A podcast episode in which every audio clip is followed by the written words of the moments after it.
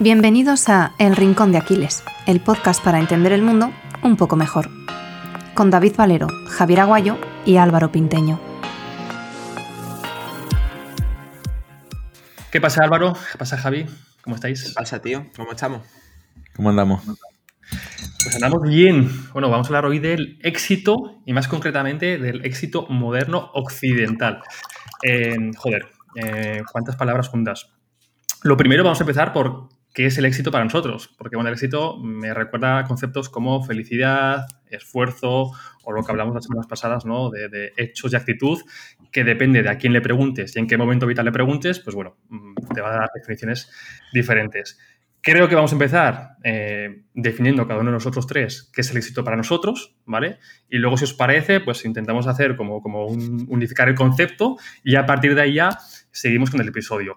Antes de empezar con esta definición de, éxito, bueno, ¿de qué vamos a hablar hoy? Pues vamos a hablar de eh, qué relevancia o qué importancia tiene el éxito para nosotros, para nuestras vidas, cómo nos comportamos en función del momento vital, de la época histórica en la que nos encontramos, porque, bueno, veremos de que el éxito moderno, el éxito en 2023, no es el mismo éxito que tenían, por ejemplo, los antiguos griegos, ¿no? Hace más de 2000 años. Y también hablaremos sobre, pues, ideas como el locus de control interno. Hablaremos sobre la amistad y cómo se relaciona con el éxito. Hablaremos también, o al menos tocaremos un poquito las primeras capas de esta relación entre el éxito y la felicidad, que a veces nos confundimos con las definiciones y no son lo mismo, no son lo mismo. Y de hecho, Navarra Vicán, un autor que a mí me gusta mucho, pues bueno, tiene una definición que, que me gusta bastante y la tocamos por aquí. Y no sé si me dejo algo más, Álvaro Javi. Que Naval es nuestro padre. Naval es nuestro padre. Nuestro padre es Peterson, Naval, no, Naval es tío. Peterson, por ejemplo, sería interesante, no creo que no sea tiempo a, a, hablar de todas las ideas ¿no? de estos autores que tienen eh, sobre el éxito, pero por ejemplo Naval, Peterson y Taleb, que quizás sean de los tres autores que más se han repetido en el Rincón de Aquiles durante las últimas semanas, tienen mm, concepciones muy diferentes en cuanto al éxito. Eh, muy, muy diferentes. Yo creo que me gusta más la que tiene Naval Ravikant, que es así que vamos a hablar hoy un poquito sobre ella, y la de Peterson y, y, y Taleb, pues si queréis las dejamos ya para, para otros episodios. Bueno, ¿qué es el éxito? Javi, ¿qué es el éxito para ti? Empezamos fuerte. Pues como decías, que este es el punto, este es el punto clave del debate de hoy, porque mmm, la definición de éxito para cada cual va a marcar lo que luego esperemos conseguir de él. El éxito para mí, cuando planteamos este, este tema, simplemente era la consecución de objetivos propios, personales. Si eres capaz de conseguirlos, tienes éxito. Lo que pasa es que, claro, luego te pones a meterte en el tema y parece ser que muchos de nosotros, yo el primero, podemos estar equivocados y tienen que, tenemos que tener en cuenta factores que, que van aparte de únicamente conseguir este, este, estos objetivos. Entonces, os cedo la palabra a vosotros, vais diciendo lo que es éxito y ahora vamos acercándonos un poco más a este, a este punto. Álvaro. A ver, es que vaya charco, David, cabrón. ¿En qué lío nos mete?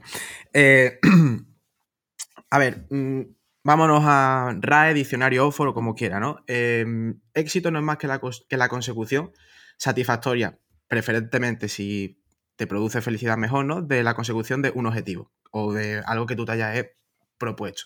Entonces yo aquí ya empezaría a diferenciar entre el éxito personal individual de cada uno que va a depender de valores, totalmente subjetivos, personales y que esos valores van a estar cambiando en función del momento vital en el que te metas. Y el éxito moderno a ojos de lo que hoy día en el contexto social se valora. Yo tengo clarísimamente, en el momento vital en el que yo me encuentro, podría decir que éxito para mí es dejar de pelearme con la vida, aceptar las cosas tal y como son, no aferrarme a situaciones temporales como algo permanente, mientras ayudo a las demás personas y coopero en sociedad. Eso para mí ahora mismo es éxito. Y eso me produciría, pues, pues seguramente, bastante felicidad. Es que un punto muy importante, y creo que ya nos sirve de, premisa para seguir con el episodio, es la diferencia entre los dos tipos de éxito. ¿no? Eh, de hecho, Samuel Hill, en su newsletter, eh, hace unas semanas hablaba sobre ello. ¿no? Eh, cuando le preguntaban por el éxito, él respondía de a qué éxito te, te, refieres, a mi éxito personal o a mi éxito profesional, ¿no? Porque vemos a menudo que no están, que no suelen ir de la mano. Eh, ¿quién es más millonario? ¿no? La persona que tiene tiempo para leer, que tiene tiempo para pasar tiempo con sus hijos, para dedicar tiempo a sus hobbies, o la persona que pues, es millonario en términos económicos, pero no tiene tiempo para nada de, lo otro. ¿no? Eh, pues quizás en, Occidente y en esta definición de éxito moderno, pues sí que percibimos que el, exitoso es el millonario, independientemente de si tiene tiempo o no para, para leer, para pasar tiempo con su familia, etc. Y aquí también es un poco el, debate que abrimos de cómo puede, en este caso de forma negativa, eh, cómo percibimos este éxito, ¿no? que se puede percibir quizás como un éxito tóxico, aunque bueno, mm, ahora lo veremos si es así o no, en, nuestro día a día, ¿no? en cómo nos comportamos y en qué objetivos y metas nos ponemos. Para mí el éxito básicamente es pues, estar satisfecho, además esto Álvaro y Javi lo hablamos cuando vinisteis hace unas semanas a, verme a Zaragoza, eh, sobre estar satisfecho con el momento presente. Es decir, a día de hoy, ahora mismo, si yo estoy, me siento pleno, siento satisfecho con lo que tengo y con lo que no tengo, Mm, puedo considerarme que es una persona exitosa, ¿no? Pero sí que es verdad que aquí estoy hablando en términos mm, metafísicos, en términos filosóficos, este éxito personal, este éxito que nace de mí hacia afuera, y no hablo del éxito eh, externo, éxito profesional, éxito económico, ¿no? Entonces, os quiero preguntar si vosotros también entendéis el éxito o lo diferenciáis de esta forma y, por qué pensáis que hemos llegado a este momento en el que, pues bueno, eh, admiramos muchísimo más y se nos ponen los ojos como platos cuando vemos a personas con este éxito externo, ese éxito, estatus económico, reconocimiento social, pero que no vemos realmente lo que hay detrás y que nuestro día a día o nuestra felicidad interna pues viene seguramente, está más relacionado con este éxito interno, este éxito personal, pero no le damos quizás tanta importancia. Sí, al fin, al fin y al cabo, si nos queremos acercar a la, a la definición de éxito real, a lo que debería ser o tradicionalmente ha sido el éxito, la respuesta es un sí. Y si queremos acercarnos a esta virtud, pues nosotros los primeros tenemos que compartir esta definición. Pero como el objeto de la, cuestión de hoy es esta diferenciación entre el éxito real y el éxito moderno o externo, vamos a hacer esta diferenciación tal que así. Éxito real, por así decirlo, o éxito personal, sería la consecución de los logros basándose en la felicidad propia. Y el éxito moderno, aquí van a entrar todas las, todos los aspectos externos, ¿no? todas las comparativas que podemos hacernos con otros, todos los ideales que podamos llegar a tener de que veamos lejos de nosotros y todo lo que al final no nos eh, concierne a nosotros mismos. Entonces, éxito personal, éxito tradicional sería únicamente eh, la persona, éxito moderno sería todo lo que está teniendo en cuenta los factores externos. Por añadir algo a ese éxito moderno, como mm, y también en relación a lo que ha dicho David, de eh, lo que no se ve, ¿no? Cuando alguien alcanza el éxito, en ese éxito moderno, podemos poner a figura que hoy día se escucha mucho, ¿no? Como Elon Musk, como Jeff Bezos, etcétera, ¿no? Em, hay un concepto clave, ¿no? Que creo que se ha mencionado muchísimo en, el rincón de Aquiles, que es el coste de oportunidad, ¿vale? Y es que nada es gratis. Y siempre que vemos a una persona con ese éxito moderno, en términos o ingredientes o elementos, llámalo como quieras, de estatus, reconocimiento, autoridad, riqueza, eh, no vemos lo que hay detrás, ¿vale? Y personalmente para mí, de nada sirve eh, ser exitoso si no es eh, a ojos de la sociedad o que mm, te desvincules tú de tu parte más social, ¿no? algo que hemos comentado muchísimas veces y yo lo he dicho, yo hay series que no me gustan, que no me apetece verlas, pero la veo simplemente por poder comentarlas y tener una opinión fundada como ser social que soy, porque lo último que quiere el ser humano es sentirse excluido. Entonces, mm, a partir de ahí, mm, si tú quieres eh, conseguir X estatus, autoridad, riqueza en ese éxito moderno a costa de mm, menos tiempo con tu familia, eh, menos tiempo con tus amigos, eh, dormir menos, ir perdiendo salud poco a poco, claro, si tú lo valoras eso en este momento vital en el que estás, me parece genial. Por eso, para mí, hago alusión a esa, em, definición de mm, dejar de pelearme con la vida, aceptar las situaciones por lo que son, ¿no? Pero sobre todo, mientras ayudo y coopero con los demás. Porque siempre he tendido a, cuando me pongo muy focus, personalmente en casa dejo de hacer muchas tareas comunes que conciernen tanto a mi pareja como a mí. Y si mi éxito tiene que alejarme poco a poco ¿no? de mi pareja, ostras, quizás debo de recalcular ruta, ¿no? Ravikant lo decía, ¿no? Que para él el éxito era esto, ¿no? Esa consecución de metas y objetivos, pero que si no iban, estaban respaldados de la felicidad, y podemos hacer la similitud de felicidad con este éxito interno que sale de nosotros, de poco servía, ¿no? Eh, ahora, justo antes de, encender los micros, lo hablábamos, ¿no? Con el ejemplo de Elon Musk. Bueno, no somos quien para juzgar a nadie, ¿no? Y, y Elon Musk tampoco, pero igual de poco sirve, ¿no? Que seas capaz de conquistar Marte si no tienes tiempo para ver a tus hijos, ¿no? O para estar un fin de semana sin estar pensando en otra cosa que no tenga que ver con, tu trabajo. Pero bueno, esto ya cada uno obviamente elige su, vida, ¿no? Como, quiere. Yo os quería preguntar, eh, Javi Álvaro, eh, porque en este episodio sobre todo nos vamos a centrar en este eh, éxito externo, ¿no? Este éxito moderno, en, en, las cosas que nos hacen cambiar nuestra conducta, nuestros comportamientos y nuestra visión de las cosas.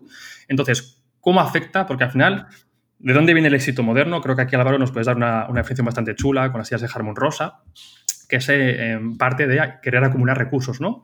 Em, y cada uno, pues, tenemos una forma de acumular recursos. Si vamos al Twitter, pues la gente más intelectual los acumula de una forma. Si vamos a Instagram, la gente que tiene los frutos más duros, pues los acumula de otra forma, ¿no?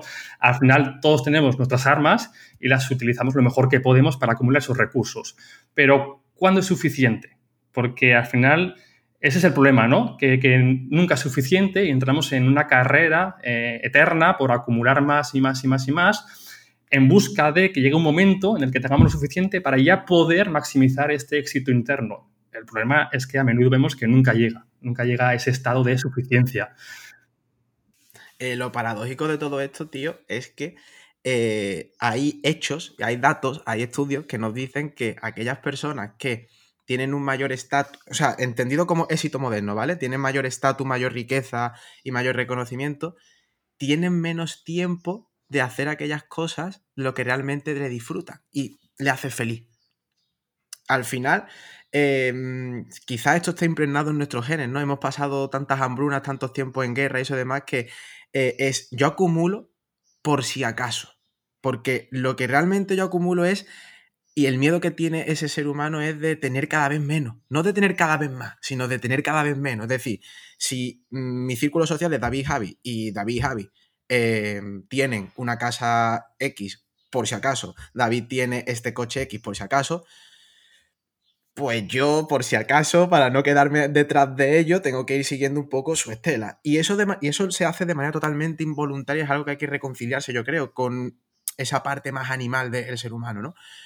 Por eso para mí el éxito siempre va un poco de decir, tío, mm, deja de luchar con, con ese instinto animal, o sea, acéptalo, intégralo y acepta también que si quieres conseguir X, mm, vas a tener también menos tiempo para hacer otras cosas que te hacen feliz. Total. Y hay otro punto que creo que también influye mucho en cómo percibimos este éxito moderno, y me gusta llamarlo éxito tóxico, aunque puede que mucha gente no esté de acuerdo conmigo, y, esas comparativas, las comparaciones. Eh, hace unas décadas, pues bueno, pues te comparaba más con, con, los amigos de clase, con la gente de tu pueblo, con tu familia y como mucho, pues con la gente de tu ciudad o de tu barrio, ¿no? Y poquito más.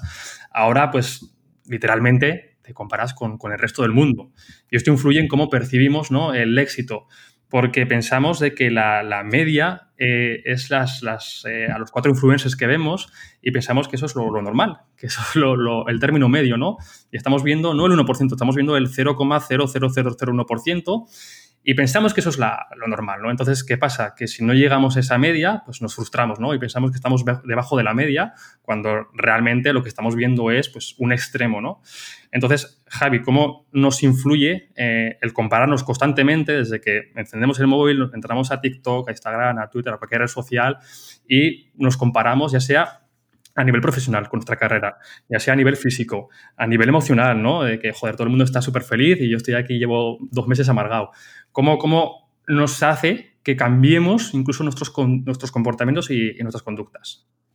Pues aquí lo que tendríamos que diferenciar son los tipos de locus de control. Es decir, nosotros no podemos eh, controlar lo que no nos corresponde únicamente a nosotros, pero sí podemos eh, controlar lo nuestro. Entonces, si nosotros actuamos pues, bajo un locus de control interno, nosotros únicamente estaríamos teniendo en cuenta nuestra consecución, consecución y de nuestros objetivos y la mejora personal. Entonces aquí no tendríamos ningún tipo de problema con respecto a lo que podemos ver o no ver de los demás. El problema llega cuando nos, basamos en el locus de control externo, al final en controlar lo que, en que el resto de gente, lo que haga nuestra cámara de eco, por así decirlo, controle los aspectos fundamentales de nuestra vida. Esto lo podemos ver a día de hoy en, la, en, en las redes sociales, cómo al final acaban polarizando la opinión de cada persona y aquí llegan pues al final las ideas más radicales porque si solamente te alimentas de un tipo de cámara de eco, solamente vas, a pensar que toda la, todo el espectro del que se pueda hablar en sociedad es ese y te encuentras con al final ideas que no tienen nada que ver con, lo que la gente puede llegar a pensar.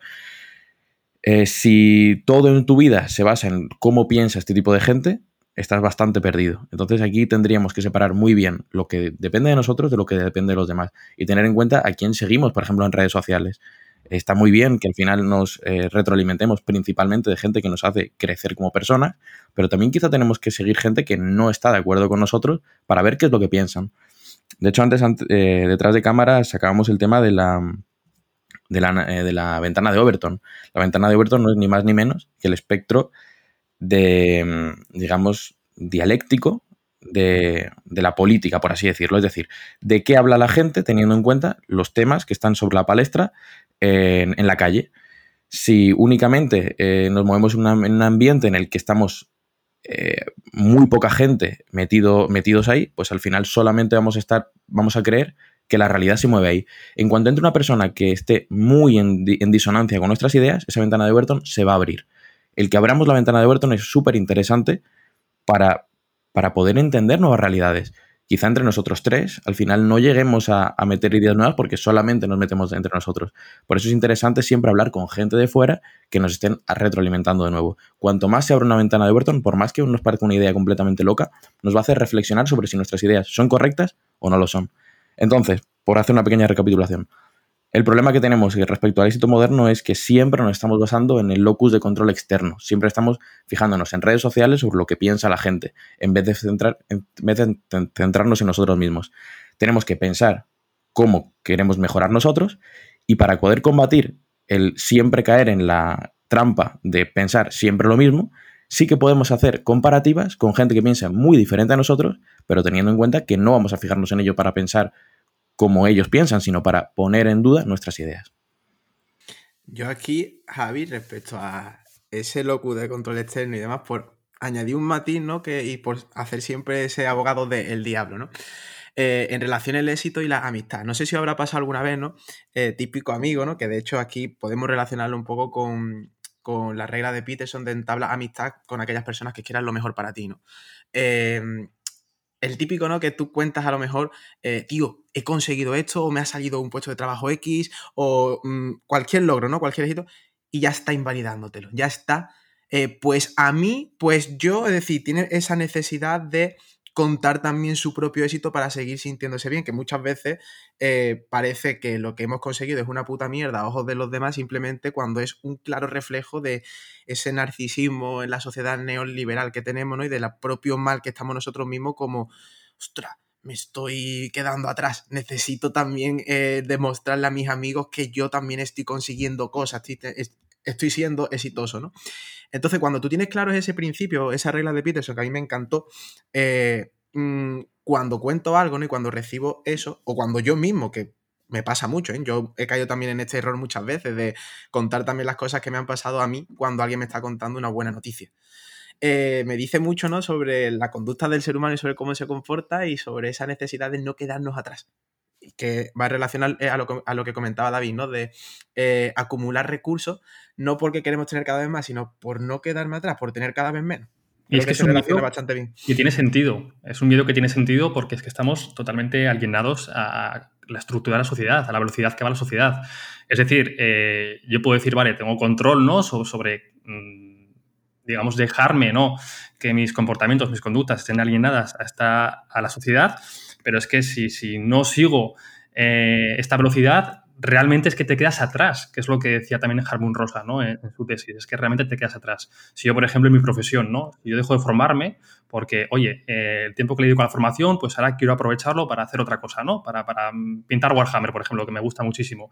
Es que realmente si yo hago eso, vale, está genial, ¿no? Tengo, tengo ese, ese control, pero es que realmente me va a quedar atrás. Dentro de un tiempo, pues eh, mi competencia va a tener unos conocimientos que van a hacer que ellos acumulen todos los recursos y yo empiece a dejar de acumular recursos porque ya no puedo competir contra ellos, porque nos olvida un concepto muy importante que es el principio de competitividad.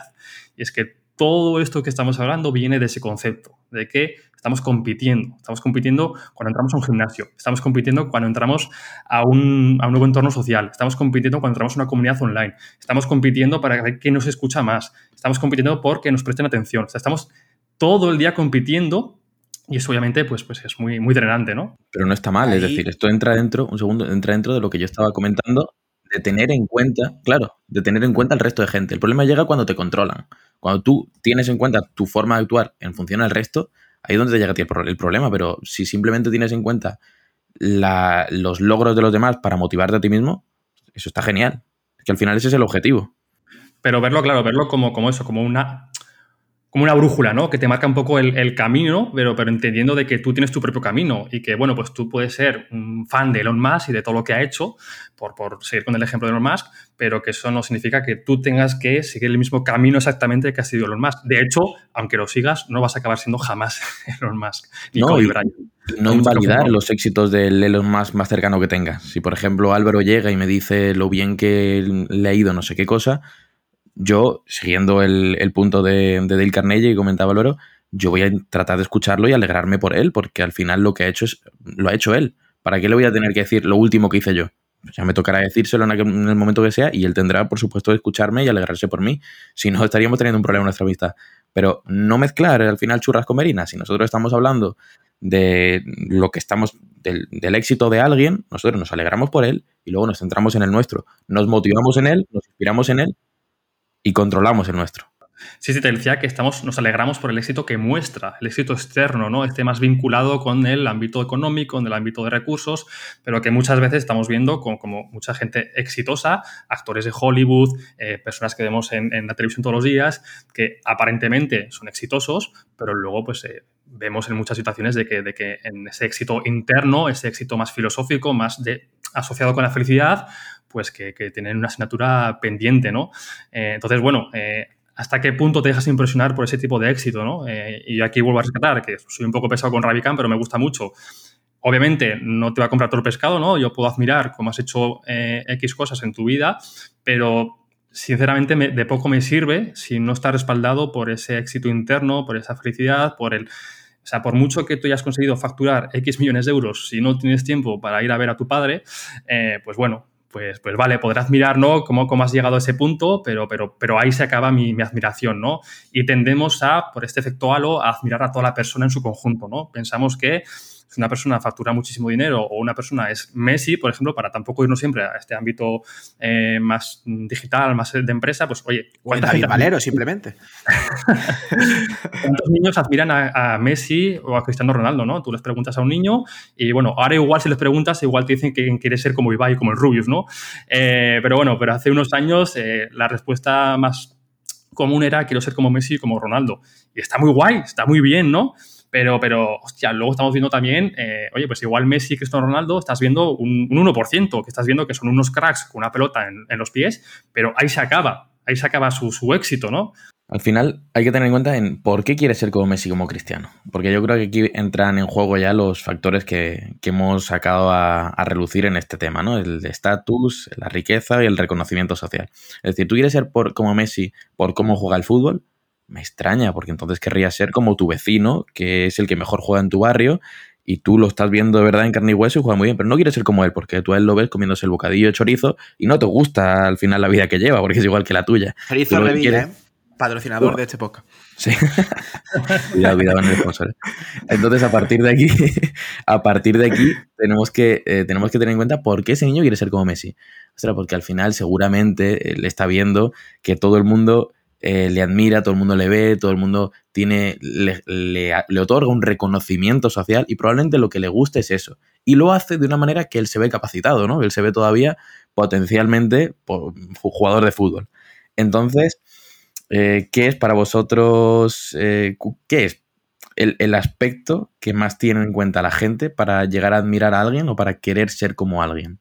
Eh, es que quiero introducir dos conceptos que son súper importantes que tendemos a confundir necesidad con suficiencia. ¿Vale? Son conceptos que para quien quiera em, profundizar más, tampoco quiero eh, meterme mucho, eh, lo puede buscar porque está en relación con la lógica y con los principios matemáticos. ¿no?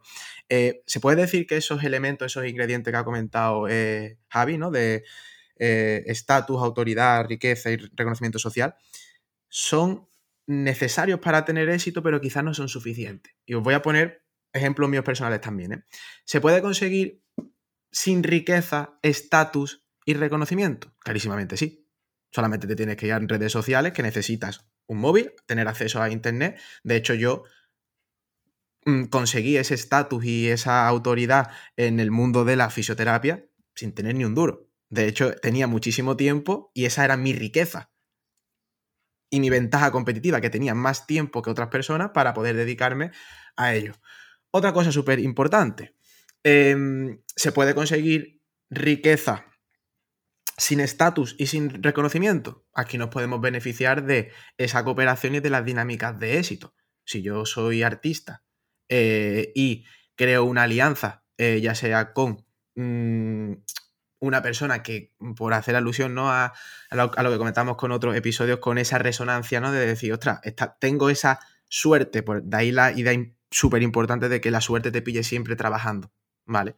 Eh, y, por supuesto que tengas esa suerte también de ese timing, ¿no? Pero si tú tienes esa suerte y estás trabajando en la galería X eh, y expones un cuadro X y además llega una persona que está ahí, que es con ese estatus y con, y con ese reconocimiento, esas dinámicas de éxito pueden a ti avanzarte también a conseguir ese éxito. Entonces tú ya has conseguido ese éxito a través de esa persona, esa persona sigue mm, como em, consolidando su estatus y su autoridad y ambos ganáis riqueza, entonces al final os vais retroalimentando. Por eso a mí el matiz del éxito, si no es con cooperación y con ayuda a los demás, creo que mm, tarde o temprano eh, lo, importante no es cómo, cómo logras el éxito, sino cómo te mantienes y solamente te puedes mantener eh, aportando ese granito de arena, ese tesoro que has conseguido con la comunidad, si no, tarde o temprano está, está, condenado al fracaso. Sin duda, el, éxito compartido eh, siempre sabe mejor, ¿no? A mí me ha gustado la dicotomía esta que has establecido antes, no la dicotomía, sino la relación que has establecido entre estatus y riqueza, ¿no? Porque el otro día sí que le hacían una dicotomía a, Quevedo en, el podcast de New Project y le preguntaban, claro, Quevedo al fin, al fin y al cabo es una persona que podríamos incluir en el, en el no en el estatus de Messi, pero sí en alguien a quien la gente puede admirar y querer convertirse en él, como quizá tiene Messi. En el nicho de adolescente, sí, puede ser. Por supuesto. Totalmente. Entonces, le, le, preguntaban, oye, Quevedo, ¿que, ¿tú qué preferirías ser pobre y famoso o rico y, anónimo, ¿no? O desconocido.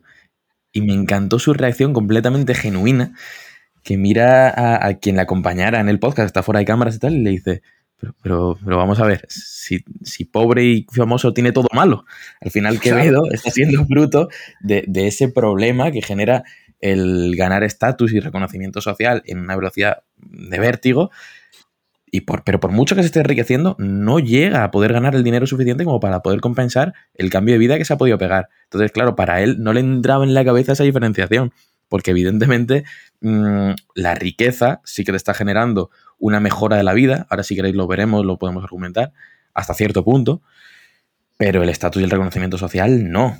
Quizá te puede hacer que niños quieran ser como tú, pero eso no te da de comer. Entonces, eh, es muy interesante. depende un poco ¿no? del ámbito eh, en el que te encuentres, porque en el ámbito científico, por ejemplo, eh, mientras más estatus y, mientras más autoridad, mientras más número de paper tengas publicado, más ventanas de oportunidad se te abren para poder alcanzar esa riqueza. Yo lo veo más como un medio, sino como un fin. Es decir, el estatus y el reconocimiento social son medios para conseguir el fin en este caso si pones como riqueza como fin. Pero que también, De- nuevamente. Depende mucho del nicho, ¿eh? Claro. Si eres puedes- productor puedes- de bienes mm, primarios, de, yo qué sé, produces madera, ¿de qué te sirve que te conozcan? Aunque te, aunque te conozcan los compradores, te vale.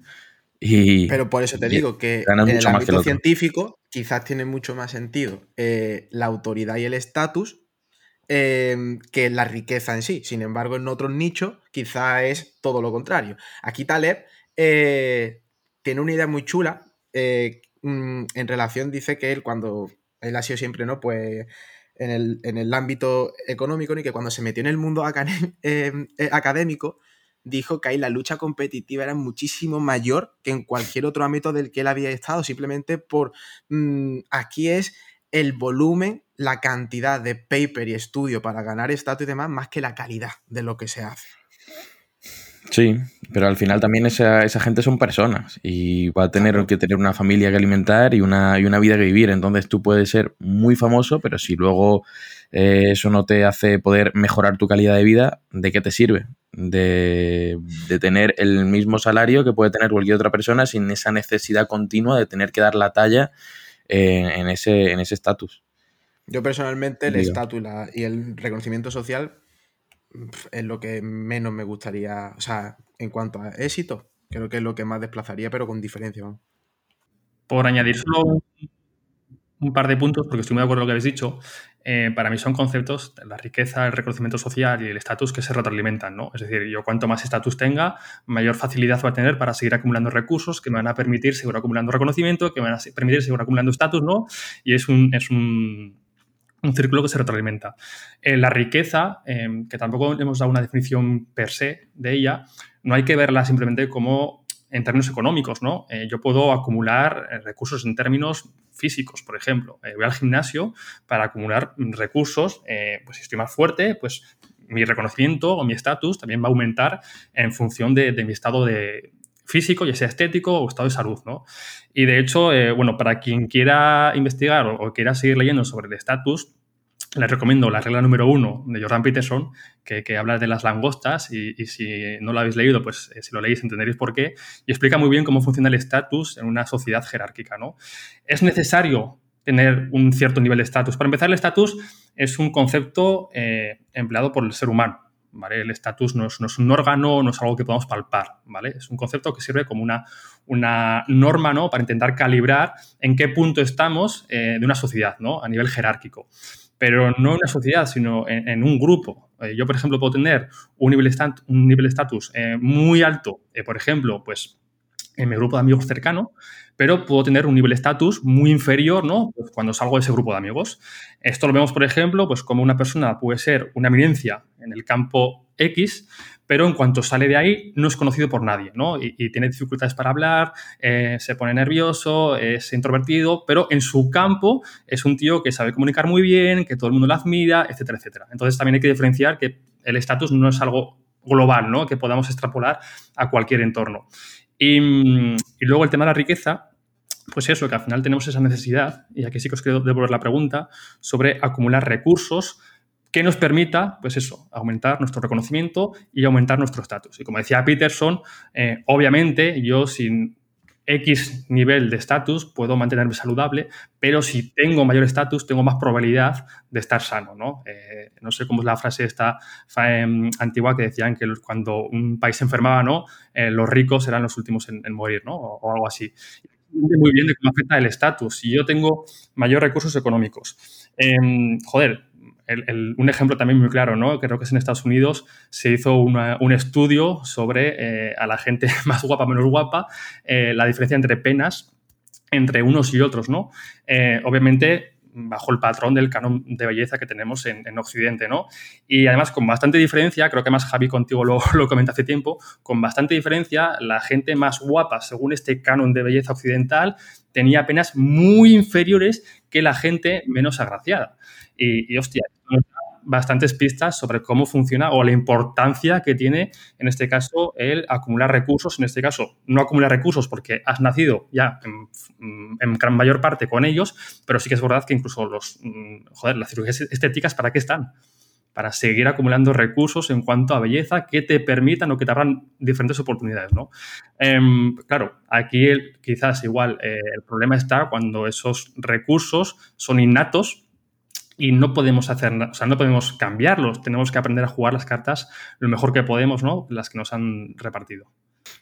Bueno, aquí es que tenemos que tener en cuenta, ya doy por hecho hemos pasado al punto de riqueza en cuanto a, estamos hablando de estatus, pero ya en cuanto a la acumulación de recursos, hablamos de riqueza propiamente dicha, que está demostrado que la riqueza hasta cierto punto genera felicidad.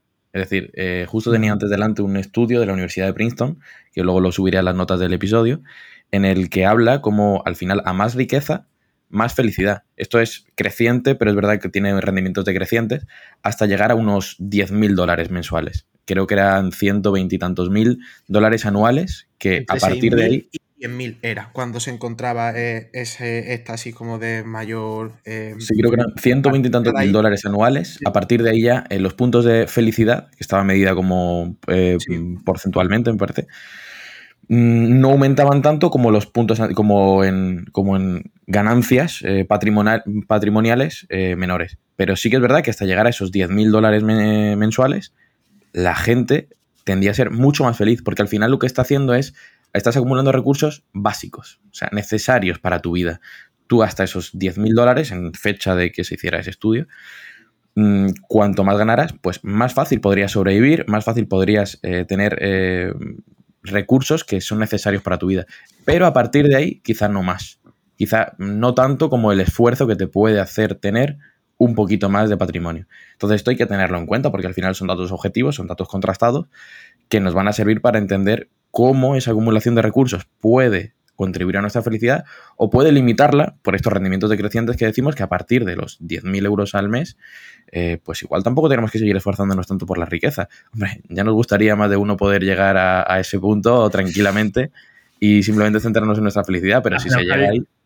Cuando tu máxima preocupación es pagar alquiler de, a final de mes, pues obviamente... Eh, es eso, es tu, única, tu máxima preocupación, ¿no? Cuando tú esa máxima preocupación la tienes resuelta, pues puedes centrarte en, en, otras cosas en la vida, ¿no? Eh, entonces es muy importante que también entendemos que igual un día también hablamos del dinero en este podcast, mm. eh, pues eso, también tenemos esa, como esa visión negativa siempre del, del, dinero, ¿no? De la parte económica, que no lo es todo, pero, pero tú has dicho, ¿no? Que, que ayuda, obviamente, claro que, ayuda, acompaña y es muy, muy importante darle Yo lo que quiero es relacionarlo con la definición de éxito real, la que estamos dando. Consecución de logros con, con felicidad mediante. Entonces, eh, la riqueza, el estatus, el reconocimiento social, ¿son importantes?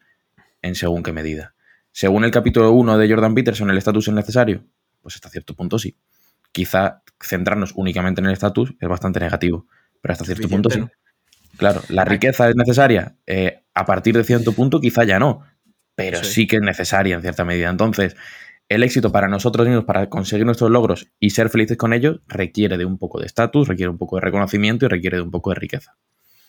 Yo aquí, por añadir un matiz solamente, ¿no? Porque creo que se ha visto un poquillo porque David ha, hecho ese peso, ¿no? Contrario de decir, eh, es que cuando no puedes pagar el alquiler, eh, claro que es lo más importante, la prioridad y eso demás, ¿no? Y es lo que creo que es un reflejo de lo que vemos hoy día, ¿no? Que son las batallas por las narrativas ideológicas, donde parece ser que el culpable de todo esto siempre es el capitalismo, que determinados jefes siempre son eh, mm, el opresor, lo peor, que se hace rico a costa de los demás y eso. Y creo que es simplemente por no tener acceso a la información de en qué consiste el juego de la riqueza, que no es más que la propuesta de valor y el valor que tú eres capaz de aportar al mundo y que la gente te compre ese pescado y ese valor, ¿no? Entonces, eh, claro que hay eh, personas que son tiranas y que se hacen rico a costa de los demás, pero es que eso también no deja de ser un sesgo a la hora de argumentar eh, tu postura sobre tu situación personal de cómo tú estás, en el sentido de, eh, yo utilizo un caso único de tirano y ahora generalizo de que todas las personas que son ricas son así.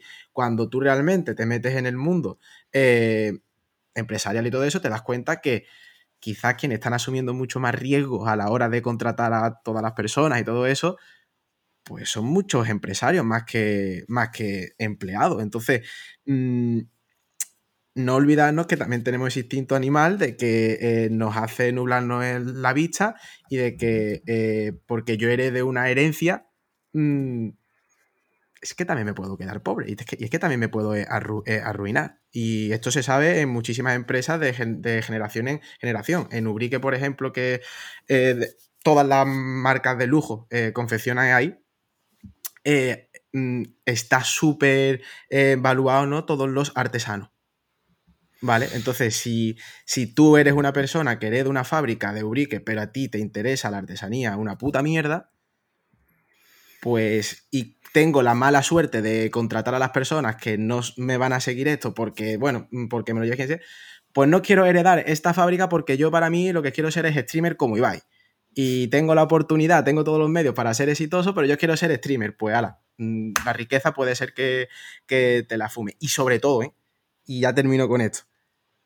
Eh, ¿Alguna vez alguien ha pensado que mm, tener mayor riqueza y mayor oportunidades para cosas también puede condenarte a esa espada de, mm, de decirte, tengo más opciones de poder caer en drogadicción, tengo más opciones de poder mm, perdérmelo todo en, una, en un éxtasis de fortuna, de dopamina, de querer conseguir X riqueza en, en el póker o en cualquier cosa? O sea, que es que la riqueza es, si no tienes muy claro ese desarrollo personal y ese éxito personal, te puede condenar. ¿eh? Totalmente. Pues sí, siempre hay que poner todo en una balanza. A ver, chicos, minuto 40. Hemos hablado sobre lo que es para nosotros el éxito. Lo hemos diferenciado entre éxito real y éxito moderno o éxito externo. Hemos hablado de los locus de control interno-externo y hemos eh, introducido los elementos de estatus, reconocimiento social y riqueza. Y Álvaro nos ha hablado sobre la diferencia entre la necesidad y la suficiencia. Yo creo que por hoy está bien, ¿no? Me parece a mí que lo que toca decir ahora es un pequeño eh, bueno, hablar de las soluciones, ¿no? Hablar de, hemos generado unas tensiones, ¿no? Con todo esto de qué nos ha supuesto este, o qué nos opone este éxito moderno, pero podemos hablar también, y ya por cerrar de verdad, de cómo podemos solucionar esto. Entonces, me parece que David es nuestro hombre para ello. La palabra solución quizás eh, sea una palabra demasiado grande. Si tuviese la solución yo a este problema... Sería eh, exitoso, sería rico. Sería, exacto, sería, sería mucho más rico de lo, de lo que soy. Creo que más que Pero soluciones... es rico en amistades, David. reflexión. Eh, es el, el primer punto de partida, ¿no? Eh, lo que tú has comentado, ¿no? Primero el diferenciar los dos tipos de éxito que hay. El éxito interno, al que hemos llamado, que es más reflexivo, de, oye, realmente soy, soy feliz, estoy satisfecho, estoy pleno con lo que hago en mi día a día, con lo que rodeo. Aquí también está muy relacionado con lo que deseamos, ¿no? Lo que decía Epicteto también. Eh, cuida con lo que deseas porque al final es un contrato eh, de tu felicidad. Hasta que no consigas eso, no vas a estar totalmente satisfecho, totalmente pleno. Entonces, ten mucho cuidado con los deseos. Y luego está el éxito, ese éxito externo, más relacionado con la parte acumulativa, económica, del que hemos hablado sobre todo en este, en este episodio, pero los dos son importantes, como decía Álvaro, para, para llegar a, a, uno, para yo obtener el tiempo para reflexionar sobre lo que estoy haciendo, tengo que poder pagar mis facturas a final de mes. Si yo no tengo dinero o no tengo los recursos suficientes para poder pagar el alquiler, difícilmente voy a poder centrarme en mi desarrollo y crecimiento personal. Por lo tanto, hay que darle también el valor que merece a esta parte de recursos, ¿no? Eh, y que además estamos programados, estamos programados para, para eh, sobrevivir y perpetuarnos acumulando recursos y no queremos ser felices, queremos ser más felices que los demás. No queremos tener dinero, queremos tener más dinero que los demás. Pero sí que es verdad que si somos conscientes de esto, pues podemos intentar ¿vale? Digo intentar porque no es tan sencillo como, como, decirlo. El marco práctico difiere mucho del marco teórico. El poner algún tipo de límite a esta extrema opcionalidad que nos venden eh, hoy en día, que es acumular recursos, acumula opciones, pero ¿para qué? Si me voy a morir con muchísimas opciones acumuladas y muchos condicionales que nunca se cumplirán. Al final el presente son las opciones que, que, que se ejecutan. Entonces, hostia, a tope con lo de acumular recursos, a tope con lo de acumular opciones, ¿no? Eh, para que tus pensamientos y tus inquietudes se puedan centrar en el presente y no estés preocupado por el futuro, que aquí está, también viene el concepto de, de ansiedad y de estrés, pero pon límite. No te pegues toda la vida acumulando recursos, no te pegues toda la vida trabajando 14, 16 horas al día simplemente para tener una mejor jubilación, porque es que igual nunca llegas a esa jubilación. Entonces aquí creo Otro que... día hablamos sobre el plan de pensiones y ¿vale? y ya por terminar, eh, Otro Javi, em, estas soluciones que tú me comentabas, creo que, Mm. que, bueno, eh, en algún momento me gustaría encontrarla, ¿no? Pero, pero sí que creo que el punto está en encontrar en ese, ese inter- punto intermedio, ¿no? Entre el presente, ese éxito mm, interno, y el futuro, que es esa preocupación por, oye, tendremos recursos el mes que viene, podré pagar las facturas dentro de tres meses, em, tendré el atractivo suficiente para ligar si me deja mi pareja. Ese tipo de inquietudes están dentro de nosotros, eh, de manera más consciente o menos consciente, pero están ahí, ¿no? Entonces, encontrar ese punto medio entre lo que sacrificamos, el presente que sacrificamos por ese futuro y no sacrificar demasiado para vivir el presente, creo que sería, bueno, podemos llamarlo solución, pero al menos un punto de, partida interesante para empezar a, pues eso, a aproximarnos al éxito de una manera más, más natural y sobre todo más sana, diría, más sana a nivel mental, porque bueno, creo que es un problema el éxito moderno y de hecho este episodio viene a raíz de eso, ¿no? El éxito occidental moderno que, que- vemos nosotros y ve cada vez gente más joven, donde pensamos que ser exitoso es, pues eso, eh, tener un cuerpazo de 10, en que todo el mundo te admire y tener muchos millones en la cuenta. Y ok a eso, pero sin despreciar eh, lo que eres tú como persona. Y por, por- y por ponerle una última puntilla estoica al asunto, memento mori. Que ya está, que no somos tanto en el mundo, que tampoco pasa nada si tampoco llegamos a conseguir todo lo que nos proponemos y que si nos quitamos a mitad de camino acaba- acabaremos muriendo igual que el que lo haya conseguido. Entonces, trataremos de dar lo mejor de nosotros mismos, pero memento mori. Total. Chicos, Pues, nos despedimos. ¿Qué? oye, hemos dicho que nuestro objetivo era 45 minutos y se nos han ido 40 segundos, ¿eh? Muy bien, O sea, bien. lo hemos clavado, vamos mejorando. Pues Eh, nada, si has llegado hasta aquí, mil gracias por escucharnos y nos ayuda muchísimo que le des likes eh, si nos escuchas desde iVoox o, o iTunes o le des un like también a, a Spotify, un corazoncito y que compartas. Es la, la mejor manera que tienes de, de apoyarnos y también volvemos a recordar que tenemos ya canal de YouTube. Este es el tercer episodio con formato vídeo, así que si te gusta escucharnos y también vernos las caras, pues, pues oye, ahí tienes todo por, por YouTube. Y poquito más. Álvaro, Javi, ¿algo que añadir? Nada, muchísimas gracias Yo- por todo. A todos. Por añadir solamente, mi ideal de éxito es ser como, como Lola Flores, tío. Solamente digo eso. Lola Lo- lo Flores para mí, ahí o lo explicarás en algún episodio. lo explicaré en algún episodio, pero Lola Flores creo que representa muy bien lo que es el éxito. Pues ala, nos Chicos. vemos con las flores. Tened buen día. Un abrazo. Cuidado. Hasta luego. Hasta luego.